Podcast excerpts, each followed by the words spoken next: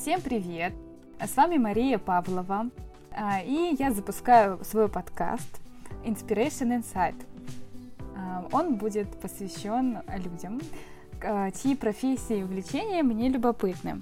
Надеюсь, что эти люди смогут вдохновить своими историями не только меня, но и вас.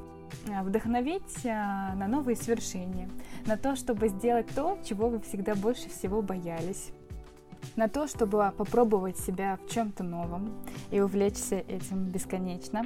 В общем, желаю вам самого увлекательного прослушивания в первом выпуске. Первый выпуск будет с моим другом Сашей Ерастовым. Он увлекается альпинизмом, и мы с ним поговорим о такой романтической теме, как горы. Узнаем, что Сашу привлекает в Высоцком, как Высоцкий повлиял на его увлечение – Обязательно упомянем о том, почему в горах нельзя пользоваться влажными салфетками.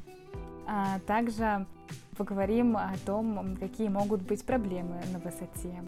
Также Саша даст несколько советов новичкам, которые только собираются пойти в горы. Предлагаю вам не откладывать и немедленно приступить к слушанию выпуска.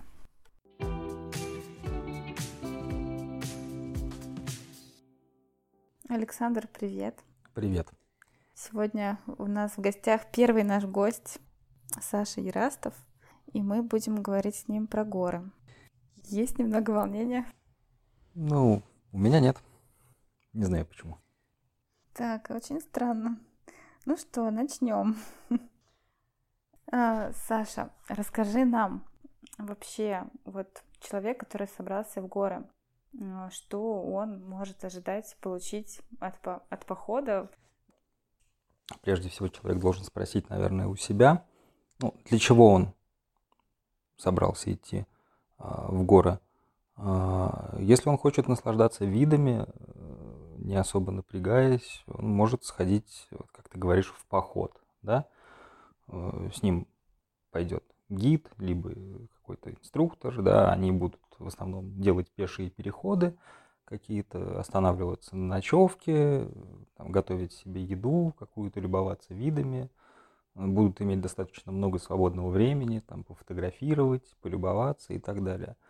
Это если человек хочет полюбоваться горами. Если человек э, хочет испытать себя и, скажем так, поработать в горах, а это правда, как, как потом оказывается, это на самом деле работа ну, сменить, скажем так, э, какой-то род деятельности, да, отдохнуть от офиса там, или от того, чем он занимается, то он тогда должен идти в горы, чтобы заниматься альпинизмом, то есть заниматься горовосхождением, покорением вершин.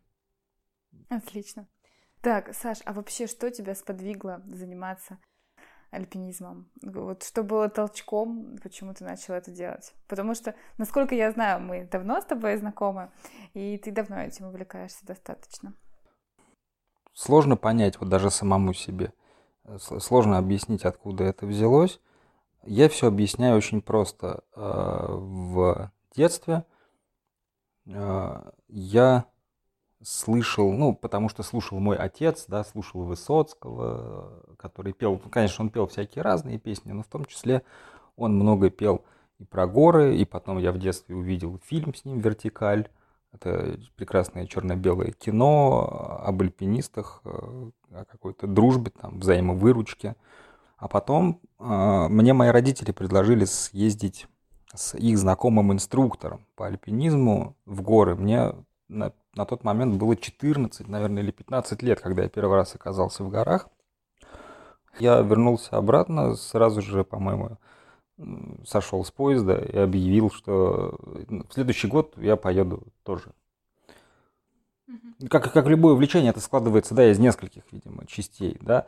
Э, если бы я не знал песен Высоцкого, если бы я не посмотрел фильм, и мне родители мои бы предложили поехать, может быть, из этого бы ничего не вышло. И также наоборот, если бы я знал Высоцкого, знал фильм, и мне никто не предложил поехать, опять же из этого ничего не вышло. Любое увлечение складывается не случайно, да, из нескольких факторов. Блин, круто. Так, а какие у тебя горы вызывают эмоции и впечатления? Почему каждый год хочется снова и снова туда поехать? очень сложный вопрос. Я не знаю на него ответа, если честно, потому что это замкнутый круг. Ты знаешь, Маш, а, когда ты находишься в горах, когда тебе холодно, когда тебе страшно, там местами бывает, ты думаешь, елки-палки, что я тут делаю? Что я тут делаю? Чтобы я еще раз, да, да блин, да может и не надо. А почему ты, когда ты спускаешься вниз, и буквально проходит два, там, три месяца, и ты уже начинаешь строить новые планы, думать, с кем бы и куда пойти, когда поехать, как бы это все распланировать. Почему хочется вернуться? Ну, я для себя это, наверное, объясняю тем, что ты там себя чувствуешь не, не там. Там тебе тяжело, может быть, трудно, у тебя может быть что-то не получаться, либо если ты, скажем так, не со, совсем знакомыми людьми идешь, там какие-то шероховатости. Но потом, если все удачно это завершается, и ты спускаешься вниз, ты себя чувствуешь по-настоящему живым человеком. То есть не только тем, кто гнет свою спину в офисе, ездит каждый день в метро, на работу, с работы, ходит по магазинам, готовит себе еду. Ну, ты вырываешься из этой рутины, чувствуешь себя живым человеком. Вот. И, конечно, ты скучаешь очень по людям, потому что, как правило, горы, по моим наблюдениям, они все-таки притягивают хороших людей. Хороших людей там куда больше, чем плохих, потому что плохие люди там не задерживаются. Вот. И э, скучаешь и по людям в том числе. Вот это я несколько раз уже, не знаю, упоминал тут в разговорах со знакомыми, сделал для себя вывод такой, что главное богатство гор, да, это не те красоты. Красоты, безусловно, они есть, они будут, они стоя, были до нас, горы стояли и будут стоять и после нас, красоты никуда не исчезнут. А главное богатство это те люди, с которыми ты находишься там рядом, и вместе вы испытываете какие-то трудности, проходите своего рода испытания, и ваша дружба только крепнет.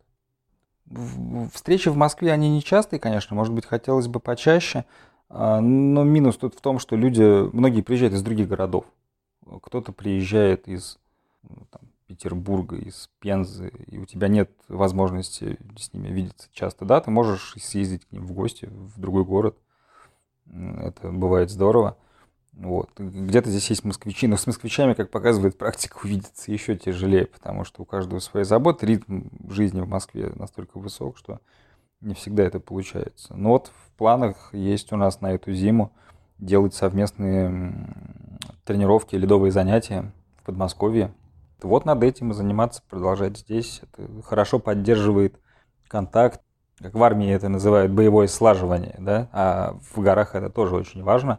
В конце концов, если а, кто-то из слушателей да, когда-то там пойдет в горы, поймет, что это его, в конце концов он придет к выводу, а, такому, что у тебя должны быть люди, с которыми тебе комфортно ходить, с которыми ты схожен. Вот. И здесь не получится а, каждый раз приезжать и ходить в горы со случайными людьми, потому что сложность ваших маршрутов, сложность ваших занятий альпинистских, она будет только возрастать. И в какой-то момент ты понимаешь, что вот при таком уровне ты не можешь ходить с незнакомыми людьми. Вам нужно время, чтобы спаяться, узнать друг друга хорошо, потому что э, горы — это часто не только физическая, но и психическая нагрузка.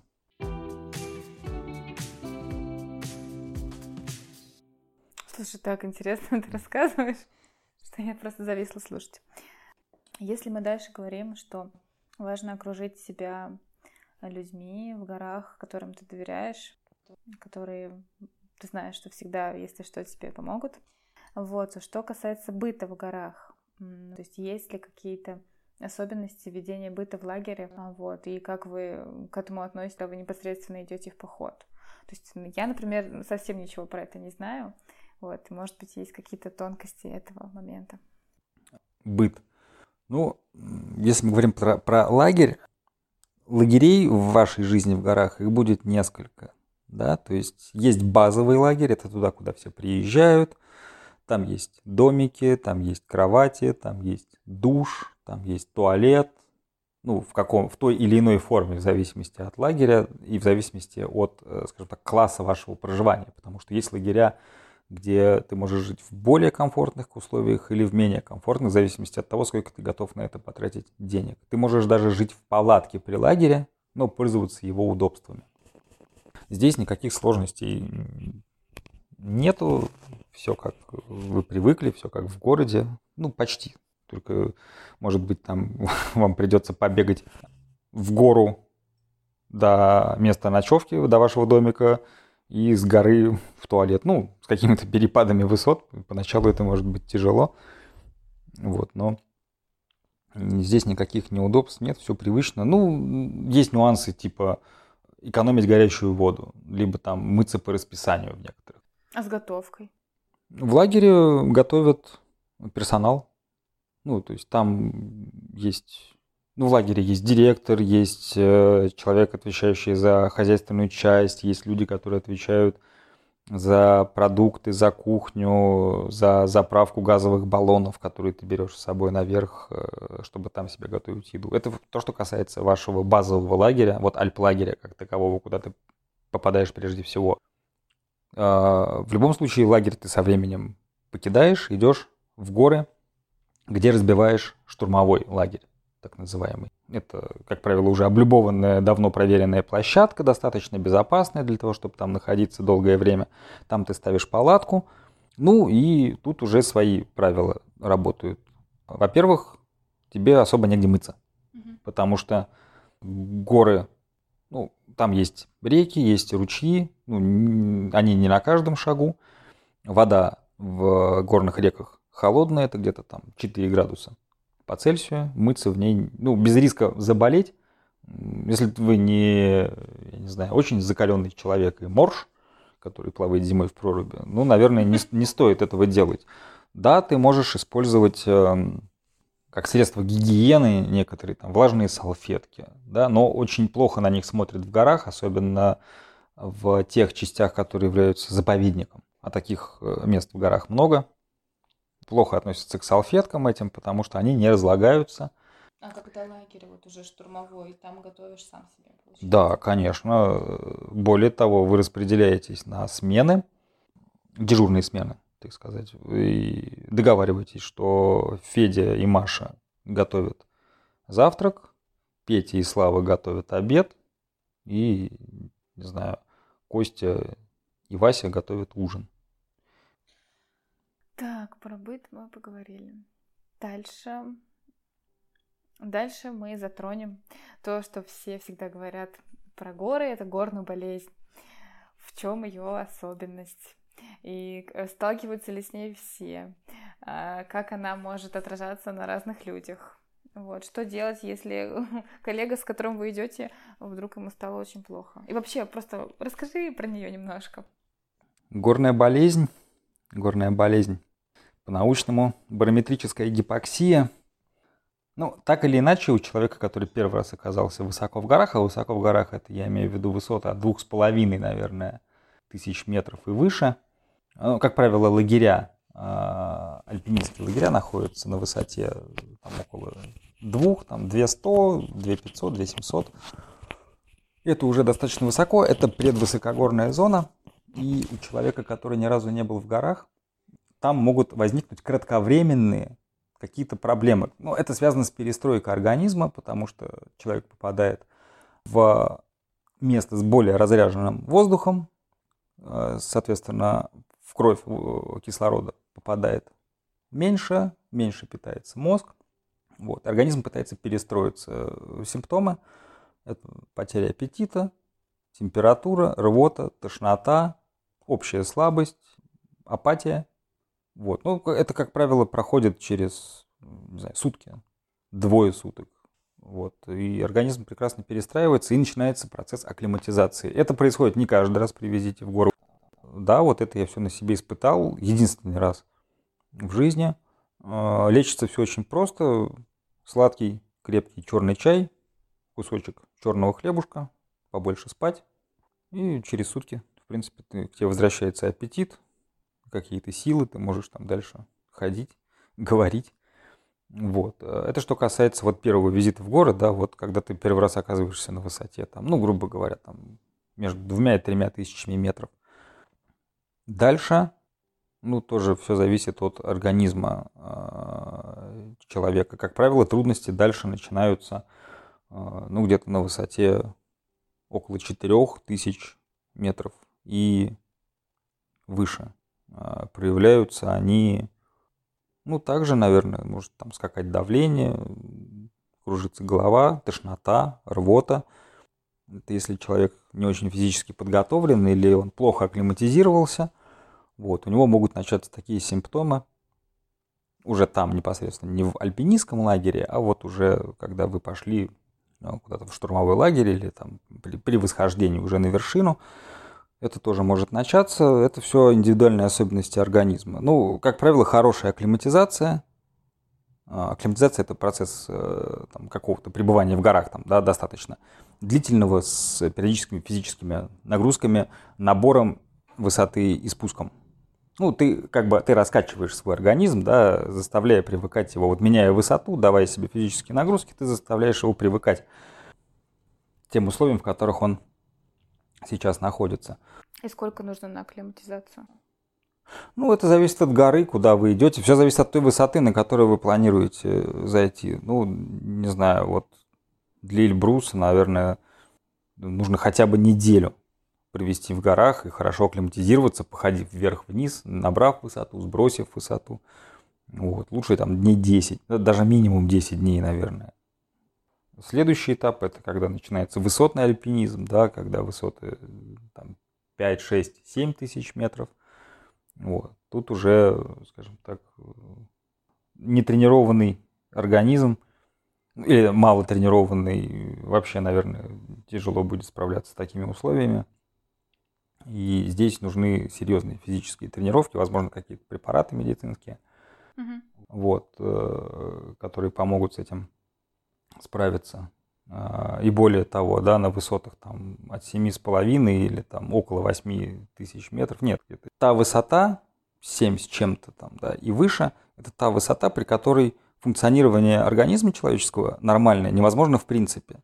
Ну, то есть на этой высоте, если ее со временем обязательно не сбросить, начинается просто медленное умирание организма.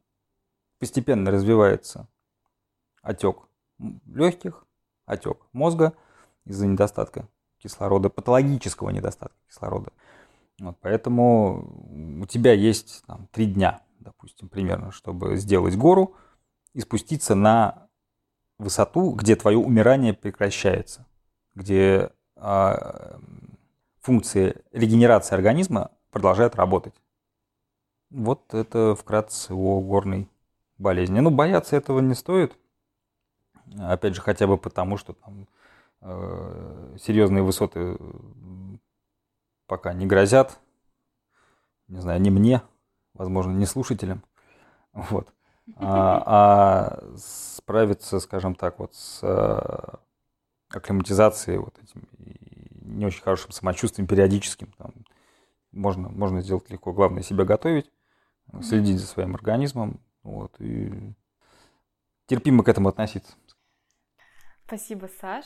Так, если дальше пойдем, что для тебя именно вот в последнем твоем пути было самое сложное? Самое сложное вот в этом году было, я первый раз, надеюсь, ну, вряд ли последний, но, надеюсь, долгое время такого не повторится, я на высоте заболел. Когда ты заболеваешь на высоте, это прям мука. Ну, тебе и так-то вот не знаю, дома в квартирке-то болеть не очень, наверное, комфортно, а болеть в горах, когда тебе нужно принимать решение, либо тебе идти выше, либо спускаться, либо ждать на месте. И главное, чтобы с кем-то это делать, потому что ты, тебя одного-то вряд ли куда-то отпустят. Вот, ты не можешь один просто сказать, я заболел и уйти вниз тебя, если, если уж на то пошло, если тебя спускают, тебя должен кто-то сопровождать. Если тебя кто-то сопровождает, значит, ты ломаешь этому человеку планы на его дальнейшее восхождение. Вот. Ну, это просто физически не очень приятно, конечно, и ты осознаешь, что это и ломает твои планы некоторые, и хорошо, что в этот раз не поломало ничьих других. Вот. Э, это... Ладно с ним, с бог с ней с физикой, да, там, с плохим самочувствием, но это психологически давит, конечно, потому что вот. Главное тут не падать духом. Вот самое сложное, да, это вот моральное состояние того, что я заболел, не смог, планы порушились мои. Вот. Но надо найти в себе силы. Ладно, я не сходил сюда, я пошел на соседнюю гору. Вот. Не с этими ребятами, а с другими. Ну, как-то быть гибким, наверное. Вот, вот, вот этот главный урок, который я извлек в этот раз. Быть гибким в принятии решений. Если у тебя не получается одно, спаневрируй, попробуй перестроить планы, сделай по-другому, не падай духом, не бросай все. Вот, продолжай трудиться, искать свой кайф в горах. Вот. В этот раз, наверное, трудность была такая. Саша, на твой взгляд, если новичок решил пойти в горы, какие лайфхаки ты смог выработать, чтобы посоветовать ему, э, как новичку, что-то в горах применить? То есть, чтобы он уже был подкованный, когда идет туда. Первое и самое важное – это правильно выбирайте обувь. Я не буду сейчас рассказывать. Это вам расскажут в, а, наверное, любом профессиональном магазине. Мы их называть тоже не будем, их в Москве не так много. Выбирайте обувь, чтобы она была не слишком свободной, но и не слишком по размеру. А, чтобы она была сделана именно для гор и горовосхождений, если вы все-таки решите заниматься альпинизмом, чтобы это были не трекинговые ботинки, чтобы это были серьезные горные ботинки. Вам в магазине все расскажут, покажут, но вот отнестись к обуви нужно супер ответственно, потому что ноги, ну, руки и голова, конечно, очень важны, и ваш рабочий инструмент все-таки в горах это голова прежде всего, но ноги это то, что заставляет вас передвигаться по горному рельефу. И обувь крайне важна. Это первое. То есть ответственно подходить к выбору обуви. А второе, ответственно подходить к выбору одежды. А, это ваш комфорт, это ваше здоровье, это ваше а, хорошее самочувствие, сухость гарантия того, что вы там не промокнете и не сможете высушить свое белье. Ну, оно тоже должно соответствовать каким-то критериям. Это хорошее синтетическое нательное белье, да, термобелье. Э, Причем есть отличные сейчас модели с э, содержанием некоторого количества ионов серебра в ткани. Это значит, что эта вещь носится дольше обычной, не подвержена загрязнению, скажем так, если уж говорить простым языком, вы не начинайте вонять через два дня в горах, как горный козлик. Ионы и серебра помогают. Да, да, они, это давно известный факт. Э, они оказывают обеззараживающее действие препятствуют э, размножению бактерий. Это хорошее термобелье, это обязательно какая-то легкая, но теплая история вроде флиса, флисовая куртка, и это обязательно мембранная одежда. Это тонкая мембранная куртка и мембранные штаны. Это на случай непогоды, потому что ходить под зонтиком в горах ну, вот, не получается почему-то. Хотя я не пробовал ни разу, кстати. Она защищает от э, осадков в виде снега, дождя и защищает от ветра.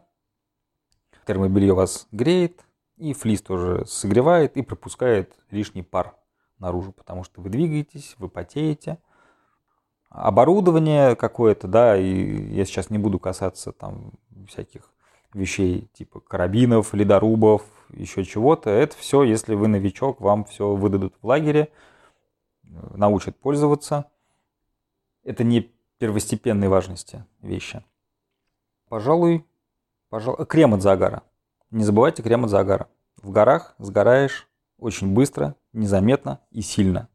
Вот. Крем от загара должен быть хорошим, там 50 единиц, если найдете больше. 60, 70, 80, не жалейте денег, берите с собой. А тренировки? Нужно ли, чтобы пойти в горы, не знаю, какое-то время потратить на тренировки перед этим? Ну, если вы решите месяца за два, даже если за месяц побегать, ну, так, на регулярной основе, в этом абсолютно вреда никакого не будет, будет только польза. Вы немножечко раскачаете свою сердечно-сосудистую систему.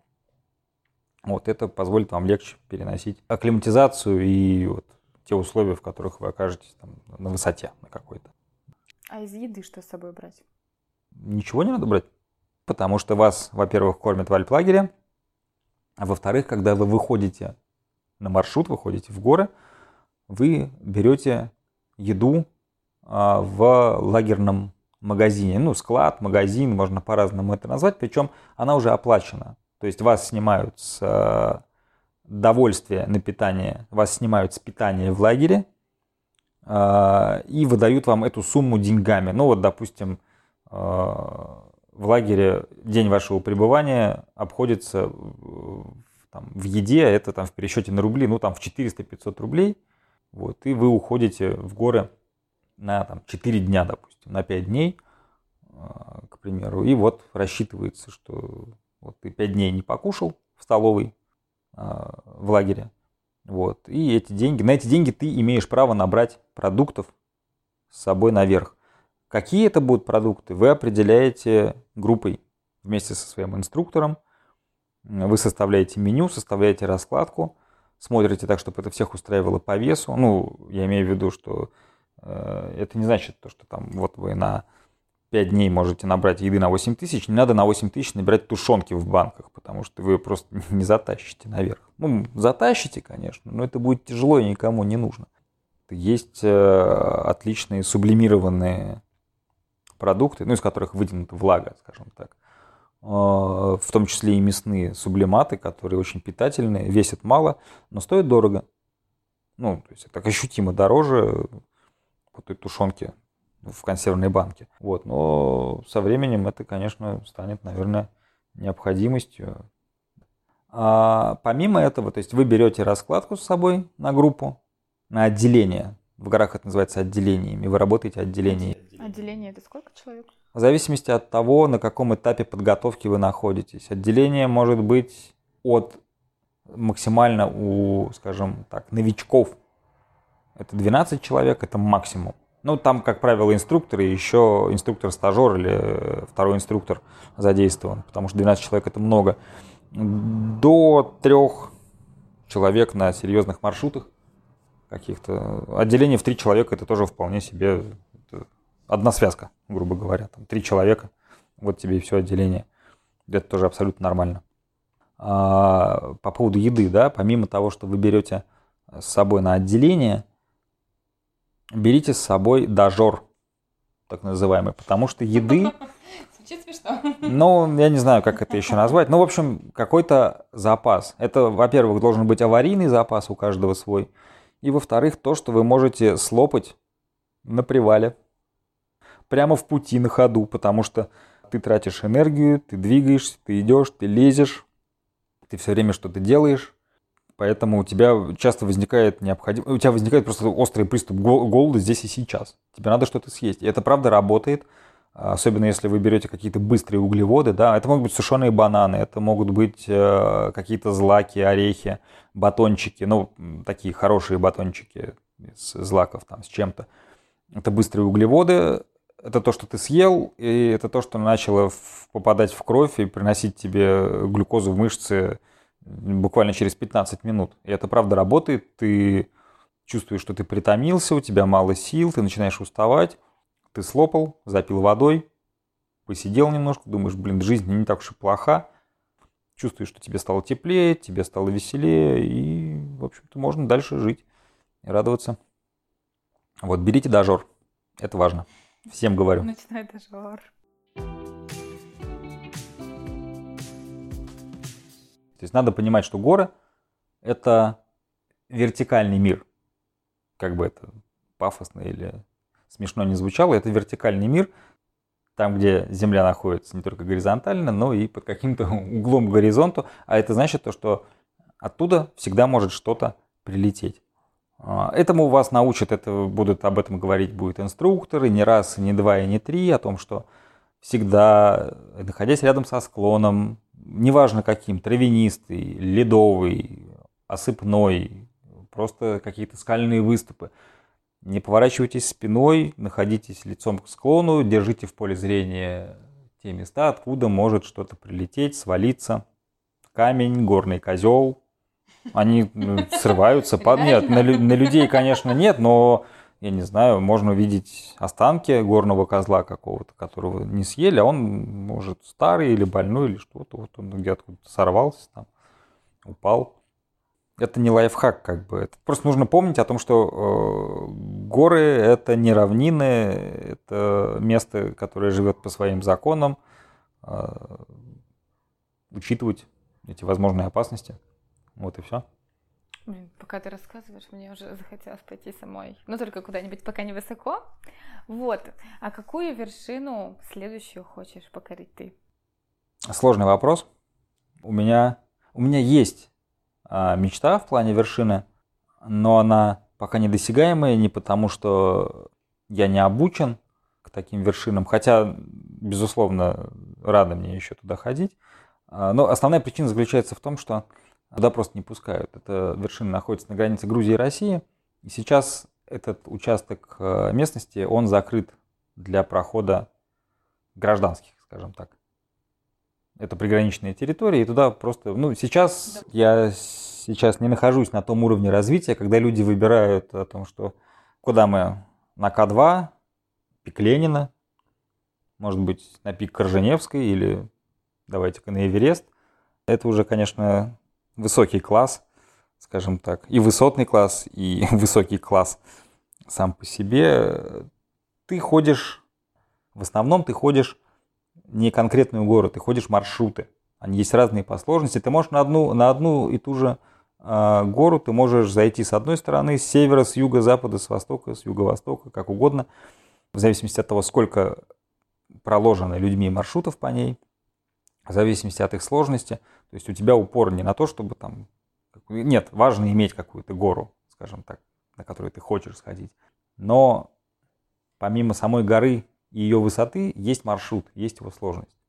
Вот. И э, задача э, альпиниста, обучающегося, в том, чтобы ходить разные маршруты, разные сложности. Ты можешь на одной и той же горе этим там, несколько раз заниматься. А твоя высота это пока какая? Ну вот, которая, которую ты можешь осилить. Исходя из собственных ощущений, я думаю, что 5600. Ну, просто высота Эльбруса 5642. Я боюсь ошибиться, на самом деле. Лучше... Мы, проверим. Вот ты скажешь, мы, мы, мы, если что, мы вырежем. Так, ну, наверное, мы должны подходить к концу. Вот. Что можно посоветовать нашим слушателям, которые соберутся идти в горы? Я видел вопрос у тебя один. Как быть новичку? Не знаю, что посоветовать, но э, давайте так. А, если вы хотите заниматься не походами, хотите попробовать себя в альпинизме, а альпинизм это, э, это сочетание и похода, потому что у тебя есть подход к горе, да, вот ты, пожалуйста, вот пока ты топаешь к своей горе, вот тебе поход горный. Это и поход, и скалолазание, потому что ты на свою гору где-то идешь, идешь ножками, а потом хоп, у тебя стенка, которую тебе нужно где-то там пролезть. Это и ледолазание, в зависимости от высот, потому что там раз у тебя скала кончилась, начался лед. По нему тоже надо как-то лезть что-то там делать. И для каждого участка местности у тебя есть свои правила, приемы, свои правила поведения, страховки. В общем, это я к чему? К тому, что альпинизм это такое уникальное сочетание нескольких вот этих горных видов активности. Вот, если хотите этим заниматься, ну, их не так много. В России, не знаю, пальцев одной руки хватит, чтобы пересчитать. Но вот я могу сразу назвать это Безинги альплагерь, это Улутау, ну, еще несколько, допустим, куда можно поехать. Первая смена новичковая, она длится там 10-12 дней, это не так много. Вас обучат азам, расскажут, что такое горы, как себя там вести, научат вязать несколько самых нужных узлов, отведут на лед, проведут ледовые занятия, посмотрите, что такое лед, что такое скалы, каково это ночевать в горах, жить, набирать высоту, спускаться. Вот. После этого совершите зачетное восхождение на одну из вершин по усмотрению инструктора. Вот. И поймете, интересно это вам, неинтересно. Будете вы дальше этим заниматься, не будете. Заведете себе, безусловно, новые знакомства, получите море впечатлений. Где-то вам будет трудно, где-то вы будете, будете думать, как я, да зачем же я в это все вписался, а потом, возможно, захотите, спустившись вниз, захотите вернуться, и вот тогда вы поймете, что это ваша история. Саша, спасибо. Или ты что-то хочешь еще сказать? Нет, мне больше нечего, нечего добавить, я хочу в горы. Саша, спасибо большое за твою интересную историю сегодня. Вот, до новых встреч. Спасибо. Спасибо, спасибо, Маша, за вопросы. Был рад. Зовите еще. Может быть, а, со временем будет что рассказать дополнительные или каких-то историй более интересных. Или если нужно будет как-то подробнее коснуться каких-то тем, зовите. Было круто. Спасибо. Саша, мой знакомый, который развит совершенно с разных граней. Получается, что альпинизм — это еще одна его часть. Вот, так что о других частях вы можете узнать позже. Спасибо, что были с нами и слушали нас сегодня. Так, руку пожимать не будем себе.